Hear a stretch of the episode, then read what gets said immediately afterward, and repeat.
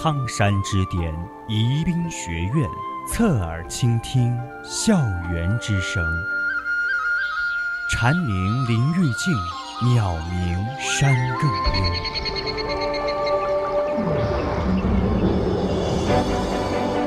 您正在收听的是宜宾学院 VOC 广播电台。青春调频与您共享，亲爱的听众朋友们，大家中午好，我是主播李平，欢迎您收听 VOC 广播电台为您直播的深入人心读书学史。今天的读书学史将带您走进历史，感悟先烈们心系天下的家国情怀。那在此之前呢，千万不要加入了我们的 QQ 听友四群二七五幺三幺二九八，或者到荔枝 APP 上与我们互动。我们会时刻关注您的消息。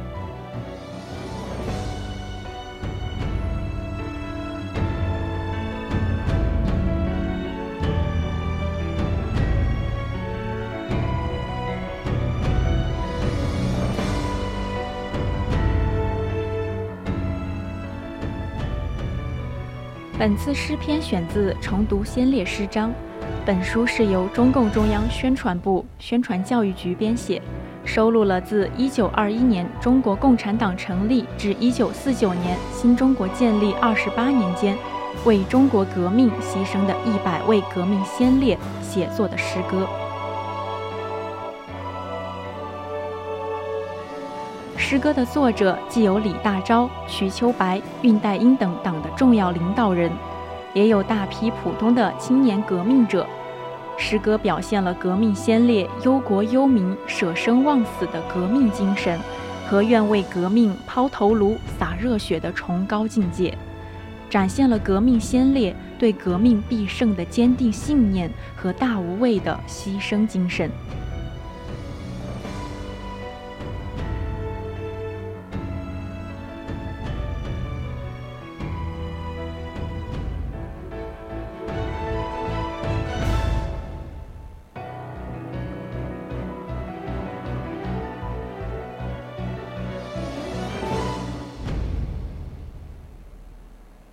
牙刷柄题壁诗之一，汪时明。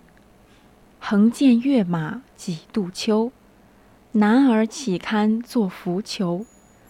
有朝锁链垂断也，春满人间尽自由。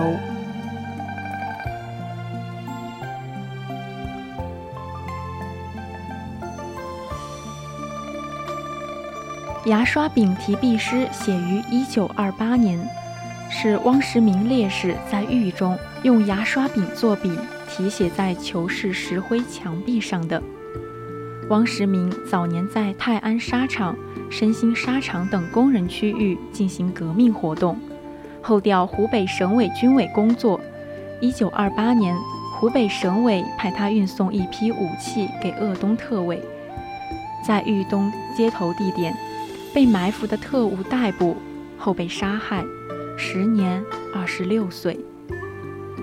诗歌共四首，这是其中之一。横剑跃马几度秋，男儿岂堪作浮囚？作者用十四个字的篇幅，回顾了自己入党以来的革命历程。这么多年来，横剑跃马，与敌人真刀真枪的展开斗争，是何等快意的事啊！好男儿志向坚定，牢狱的枷锁又怎么能锁得住我？就算你们锁得住我的身体，却锁不住我向往革命的志向。有朝锁链垂断也，春满人间尽自由。就是说，终有一天，我终会将这锁链垂断，那时候自然是春满人间，到处都传递着自由的消息。诗人以诗言志，整首诗传递着一种顽强不屈的革命精神和对自由的渴望。但诗歌不局限于个人的信念和渴望，锁链垂断和春满人间这两个意志，是当时所有革命者，甚至整个中华民族的伟大理想。锁链垂断，既是垂断烤在革命者手腕上的锁链，更是垂断反革命统治下套在民众命运中的枷锁。而春满人间，则是对理想生活的歌颂、渴望和向往。正因为有无数先辈、无数共产党员怀着坚定的革命信仰，不断斗争，不停前行，中华大地才会发生翻天覆地的变化，才会开满春天般的花朵。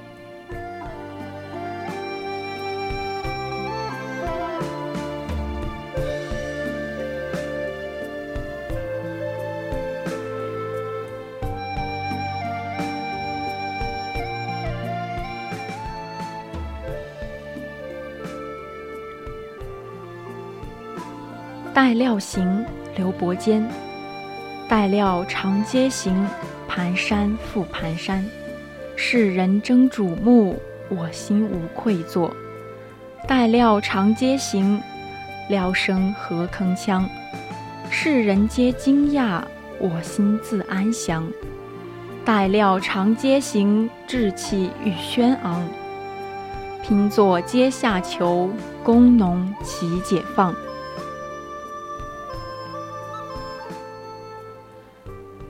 刘伯坚，四川省平昌人，一九二零年赴欧，在比利时巴黎勤工俭学，接受了共产主义思想。一九二二年，与周恩来、赵世炎等共同组建了旅欧共青团，随即转为共产党员。一九三一年，刘伯坚入江西中央苏区，先后任军委秘书长、红军党校政治部主任。一九三五年三月初，在与国民党军队的战斗中受伤被俘，三月二十一号被敌人杀害。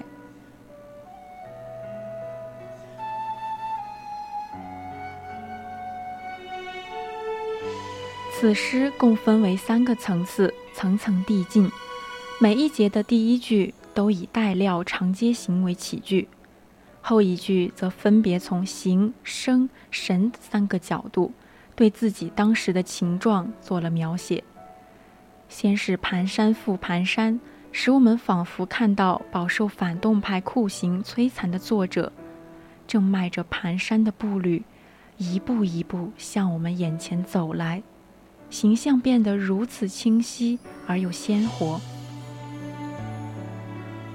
紧接着一句。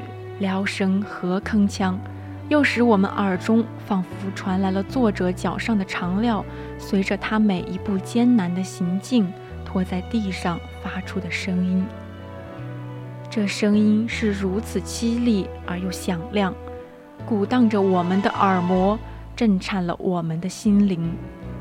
一股强烈的悲愤之情不禁涌上心头，而这种悲愤。不久即被油然而生的敬佩所代替。这强烈的感情冲突，皆源于作者下面的诗句：“志气欲轩昂。”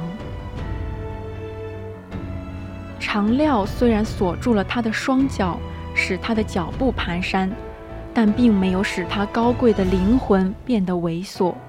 他的眼中充满了自信和骄傲。流露出一股凛然的正气。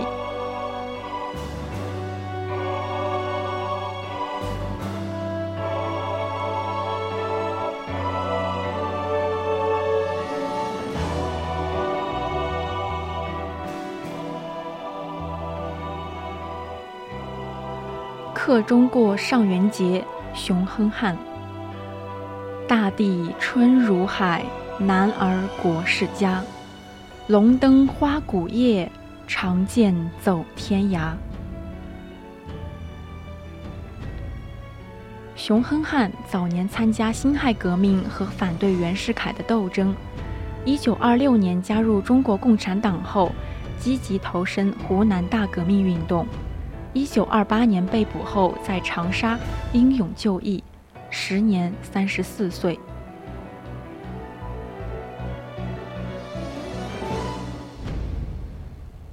这首诗明快坚定，透露出一位革命者决绝勇敢的革命信心。诗中的上元节及传统的元宵节，是中华民族重要的传统民俗节日。每当元宵到来，人们常以挂龙灯、打花鼓、放焰火的方式来欢庆佳节。但在国家动乱、时局震荡之际，很多热血男儿却志在四方，无法与家人共度节日，要到遥远的地区去从事武装斗争。这首诗的一三句“大地春如海，龙灯花鼓夜”，描写了春来大地的盛景与民间欢庆上元节的盛况。二四句“男儿国事家，长剑走天涯”，表达了作者舍家为国、坚定革命的伟大志向，为我们呈现出一位革命者舍家为国的伟岸形象。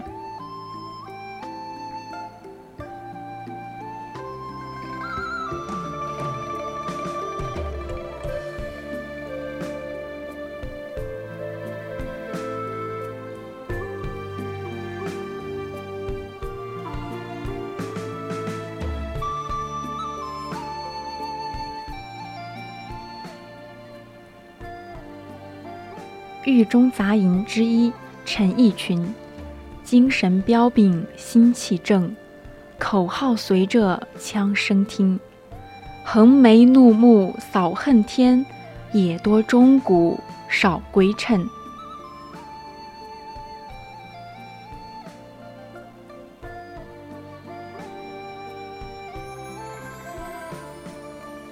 陈奕群一九二三年加入中国社会主义青年团，后加入中国共产党。秋收起义前后，积极在铜鼓进行革命活动。一九二七年被捕，次年牺牲，时年二十六岁。这首诗是作者在狱中所写，真实再现了革命战争的残酷现状。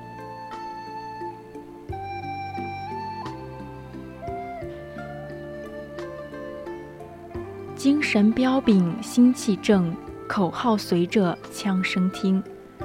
一二两句写战士们精神焕发，心气正高，如龙似虎。只要一声令下，虎贲们便会冒着枪林弹雨，勇敢地去冲锋陷阵。横眉怒目扫恨天，野多钟鼓少归趁。三四两句写他们个个横眉怒目。要一扫这民不聊生的乱世，建立新的中国。然而，所付出的代价也是很高的。野外到处可见不能放进棺材回归故乡的钟鼓。全诗一气而下，浑然一体，字里行间似有千军万马，杀声惊天动地，读时令人热血沸腾。结句尤其感人肺腑，催人泪下，有着很强的艺术感染力。狱中杂吟歌颂革命者视死忽如归的大无畏精神，控诉反动派罄竹难书的罪行，至今仍在警示我们应当万分珍惜当下这来之不易的和平生活。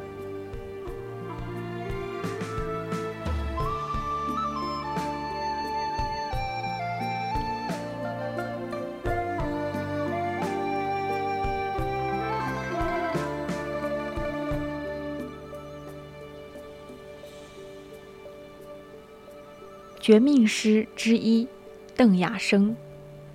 平生从不受人怜，岂肯低头欲立前？饮淡从容向天笑，永留浩气在人间。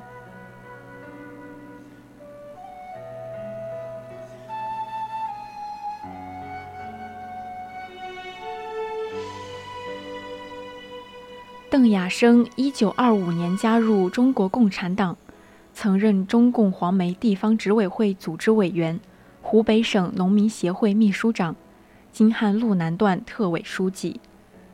一九二八年初赴武汉向省委汇报工作时被捕，不久在汉口英勇就义，时年二十六岁。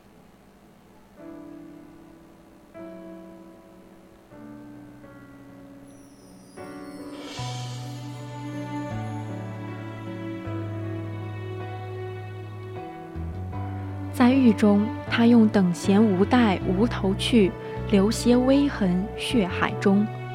不死沙场死牢狱，三年埋血恨难平。饮弹从容向天笑，永留浩气在人间”的诗句，有力回击了敌人的百般诱惑与严刑拷打。牺牲前，在给熊竹生老师的遗书中。他挥笔写下了绝命诗四章，这首诗就是这绝命四章之二。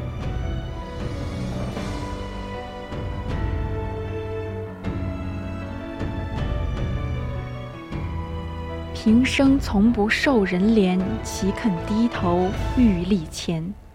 诗一开头就直抒胸臆，他这一生从来不接受人们的怜悯。而作为一个革命者，更是宁愿站着死，也不能向敌人低眉屈膝、苟且偷生。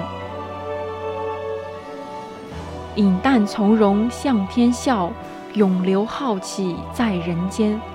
从容赴死，慷慨激扬，仰笑苍天，凛然刑场。这首绝命诗的字里行间，充分表现了邓亚生决心为党。为人民流尽最后一滴血的坚定立场，表现了共产党人在敌人屠刀下宁死不屈的高贵品质。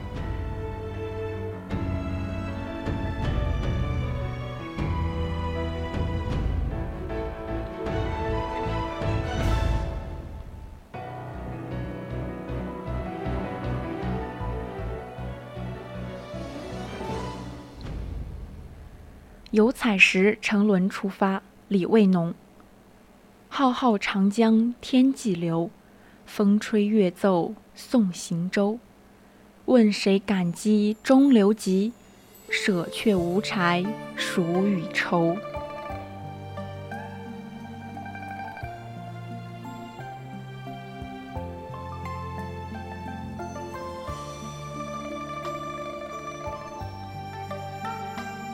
李卫农曾参加五四运动，后赴法勤工俭学，与赵世炎、周恩来等在巴黎成立旅欧中国少年共产党，后曾入莫斯科东方大学学习。一九二五年回国后，领导青岛五卅反帝爱国运动，同年七月被反动军警逮捕，随即被秘密杀害，时年三十岁。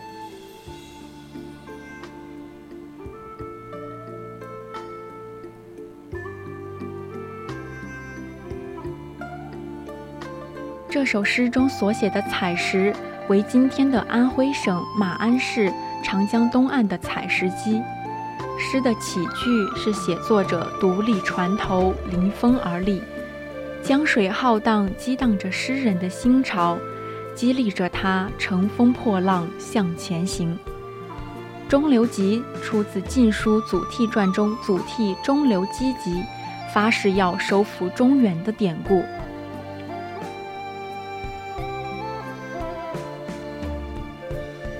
饱受帝国主义列强的欺凌，又历经了数千年封建主义禁锢的近代中国，使诸多李卫农这样的有志青年，深深为国家的前途和命运担忧。他们以激昂的斗志和信念投身于革命的洪流之中。诗人心中炽烈的爱国之情和强烈的民族责任感，促使他发出。问谁敢击中流急？这样的探问。紧接着，他无比自信地傲然答道：“舍却无柴孰与愁？舍我其谁？”这是天下兴亡、匹夫有责的赤子情怀和主人翁意识。也正是这样质朴的情感和情怀，使得无数年轻的仁人志士。愿为革命事业抛头颅、洒热血，成为革命事业的中流砥柱。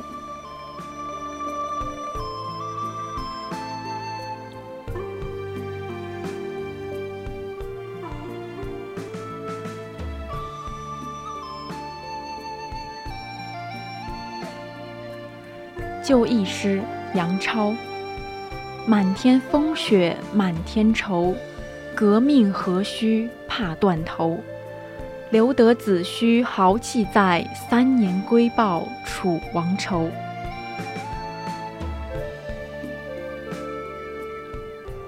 这首就义诗因杨超烈士就义时高声朗诵而广为流传。杨超在北京大学加入中国共产党。后回到家乡江西重建党的组织，先后在湖北、河南、江西等地从事革命工作。八一南昌起义后，组织德安农军举行武装暴动，被捕后在南昌就义，时年二十三岁。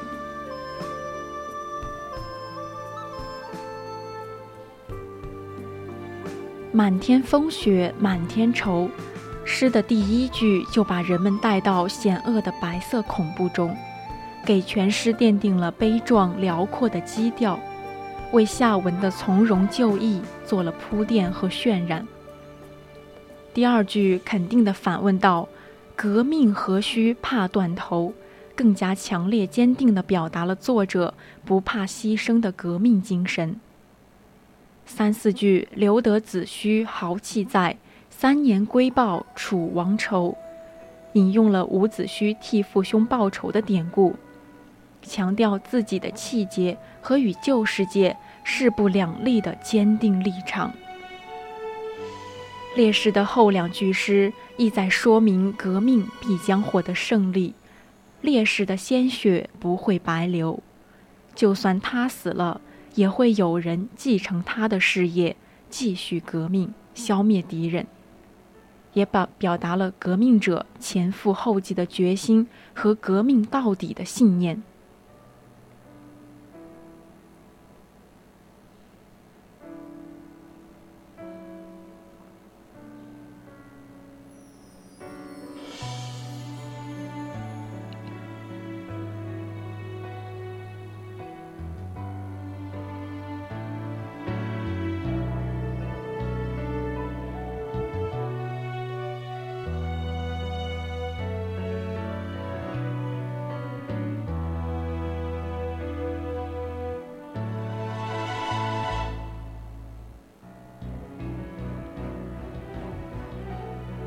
二十初度感怀袁玉冰。光阴去我太匆匆，忽忽年龄二十中。始愿从今坚立志，要为世界主人翁。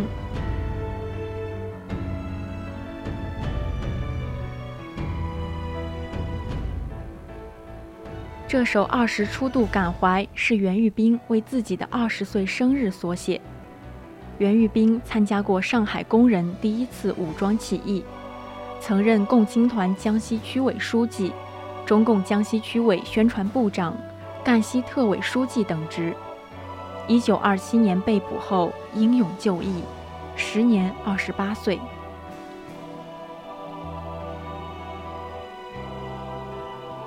从诗里可以看出，他感到有大量的工作亟待完成。而时间又过得太快，为没能更多的建功立业而心焦。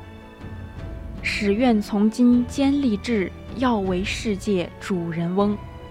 坦荡而沉郁的诗句由心而发，真挚赤诚，有深情，有浩气，是壮怀激烈、以诗为证的心灵写照。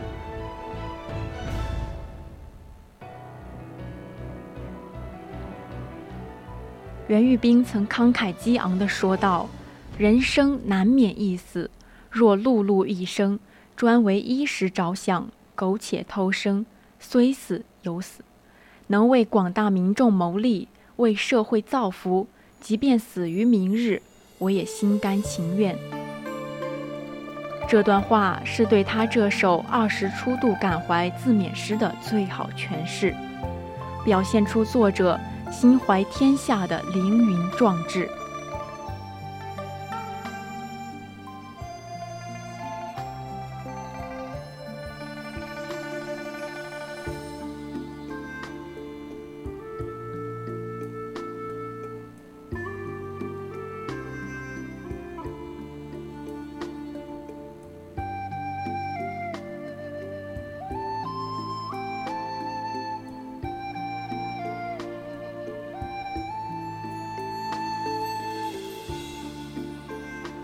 心的充实才是我们抵御困难的力量。没有过去无数烈士英雄的英勇奉献，哪有此刻我们的岁月静好？所以，我们更要铭记历史，不忘过去；铭记历史，感恩现在；铭记历史，护卫将来。我们并非生在一个和平的年代，只是身处一个和平的中国。面对未来，我们目光明亮而辽阔，就如蒲风烈士的那一句：“前有光明在引导，前有光明在照耀。”